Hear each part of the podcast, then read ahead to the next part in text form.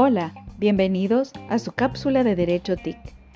En esta ocasión vamos a hablar un poco sobre la creación de la nueva ley de protección de datos personales en El Salvador. Comencemos.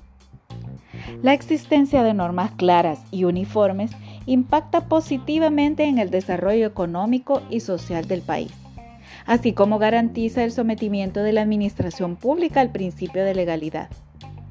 Los avances de la sociedad de la información exigen el uso de las tecnologías de la información y comunicación, por lo cual El Salvador ha tenido en los últimos 10 años avances importantes en materia legislativa.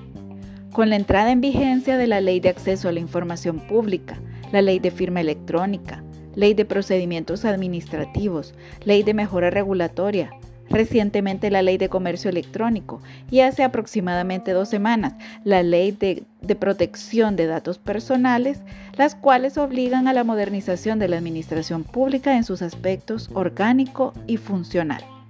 Antecedentes. Jurisprudencialmente, la Sala de lo Constitucional de la Honorable Corte Suprema de Justicia de El Salvador, por medio de sus sentencias de amparo, regula el derecho de la autodeterminación informativa.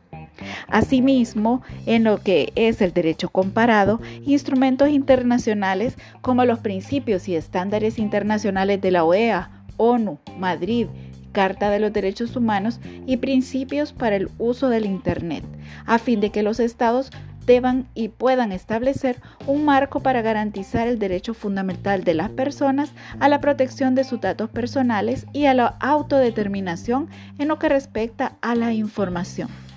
Se debe procurar protegerlas de la recopilación, uso o retención ilícita o innecesaria de sus datos e información personal.